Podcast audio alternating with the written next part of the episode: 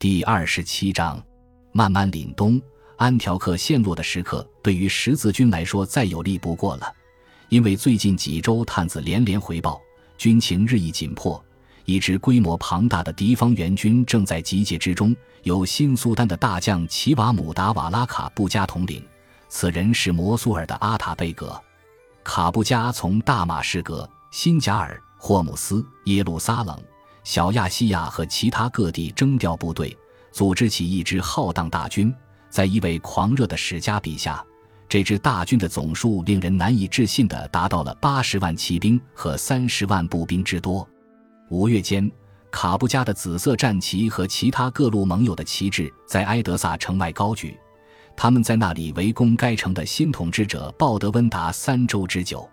然而，当他们收到安条克陷落的消息后，便放过鲍德温，拔营向西进军。在亚吉西岩抛弃其职守四天后，便到达奥龙特斯河谷，形势幡然逆转。十字军据守着安条克，而城墙之外则聚集着意图将他们驱除的大军。但是有一个关键的区别：虽然亚吉西岩有足够的物资来保障安条克的居民熬过九个月的封锁，但现在城内物资已几近枯竭。十字军之前的封锁收效奇高。造成了如今的食物短缺。在意识到即将发生何事之后，数千人在卡布加的军队完成封锁之前逃离了这座城市。这些人包括布鲁瓦的斯蒂芬，他称病并随身带走了多达四千名朝圣者和战士，前往友好城市亚历山大勒塔避难。此举虽然减轻了安条克的资源压力，但也给士气造成了沉重打击。伯西蒙德尽其所能去斥责和羞辱那些试图逃跑的人，但谣言在城内四处流传，说诸侯们想要求和。而据说在君士坦丁堡，阿莱克修斯科穆宁已经拒绝了派遣增援部队的请求。阿德马尔主教竭尽全力鼓舞那些垂头丧气的朝圣者，但他对形势最好的解释也无非是殉难，立身坚定，以主之名慷慨赴难。方不负此行之意。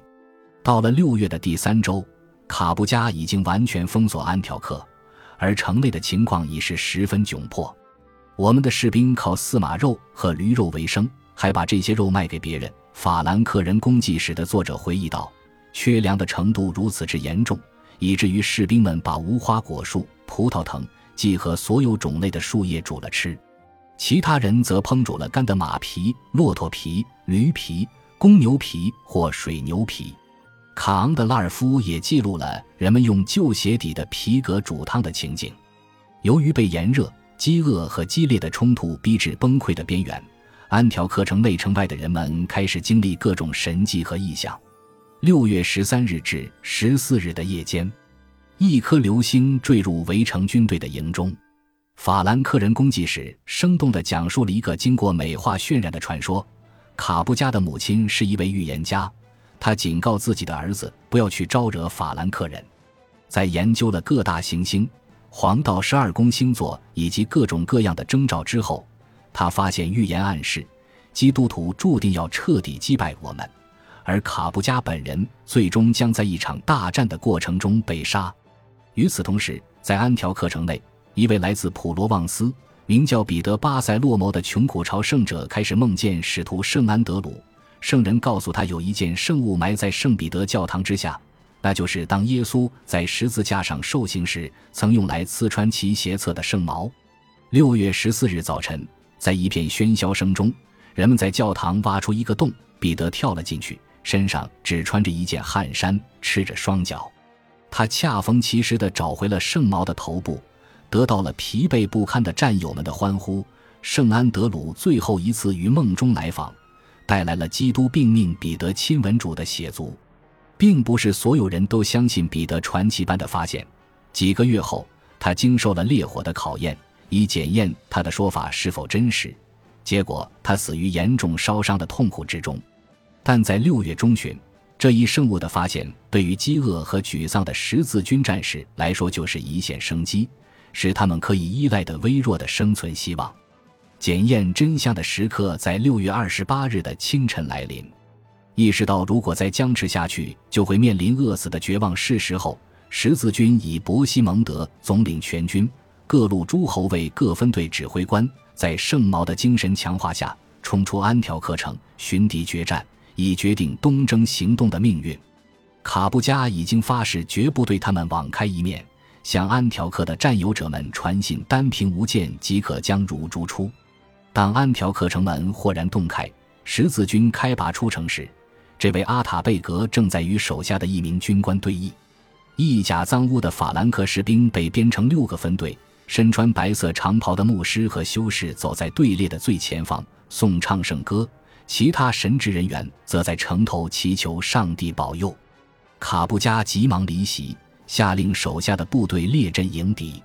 天空下起了小雨，法兰克人几乎全员步行参战。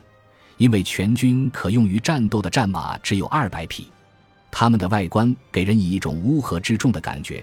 这种感官由于一个团的塔夫斯士兵的存在而又加深了一层。这些平民战士手持木质大盾，由于喜欢以敌人人肉为食的故事而更为恶名昭彰。他们在异教徒的众目睽睽之下，将敌人尸体切成小块，或是烹煮，或是炙烤，然后他们狼吞虎咽地吞食这些肉块。不用就着面包，也无需任何调料，彼此之间还交口称赞，这绝对是人间美味，比猪肉和腊肠好吃得多。与之相对，即使十字军看起来就像是一群不堪一击的粗鄙莽夫，他们也是军纪严明，并且是在为自己的生存而战。与此同时，卡布加统帅的却是一支貌合神离的军队，一旦卷入战斗，就立刻四分五裂。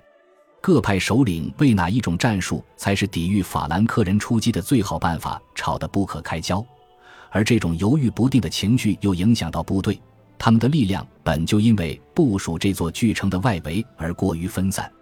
伯西蒙德和十字军王公们催促他们的士兵向前推进，在奥龙特斯河的河岸投入战斗。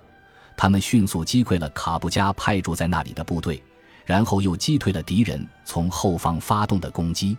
恐慌情绪随即在剩下的穆斯林军队里蔓延，他们没有坚持战斗，而是径自作鸟兽散。卡布加也带着手下没有战死的军官落荒而逃，将非战斗人员和一批誓言要作为圣战者战斗、渴求殉难的志愿者抛到身后。法兰克人屠杀了成千上万人，将他们留在营地的给养、金钱、家具、马匹和武器多为战利品。伊本·阿希尔写道：“十字军在穆斯林营地滥施暴行，儿童受马蹄践踏而亡，妇女被长矛刺穿腹部。在缴获的战利品中，值得称道的是卡布加的大帐篷。这座主帐被设计成一座城镇的样式，以丝绸制成五颜六色的角楼和城墙。参战者都不敢相信，他们居然能取得胜利。”阿吉勒尔的雷蒙当日也在十字军的战斗队列中，他后来感谢圣彼得和圣保罗拯救了他们。正是通过那些圣洁的带导者，我主耶稣将这次大胜赐予法兰克人的朝圣教会。在安条克城内，占据城堡的守军也投降了。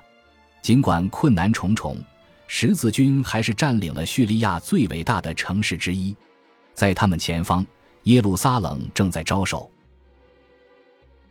感谢您的收听，喜欢别忘了订阅加关注，主页有更多精彩内容。